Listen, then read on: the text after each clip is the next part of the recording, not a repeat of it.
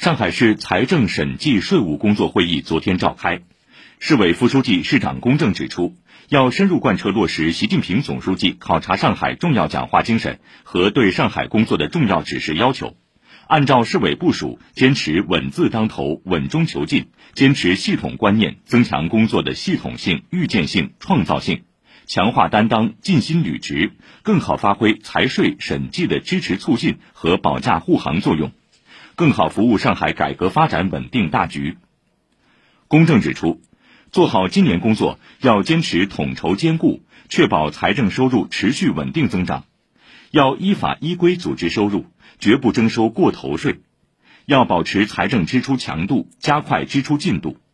要在全域无隐性债务试点、深化预算绩效管理、税收征管等财税改革攻坚上谋求更大突破。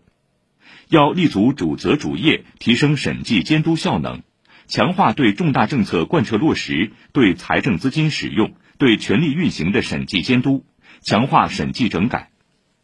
公正强调，要多算政治账、全局账、长远账，练就管好看紧钱袋子和防范化解经济运行风险的铁肩膀。市委常委、常务副市长吴清主持会议。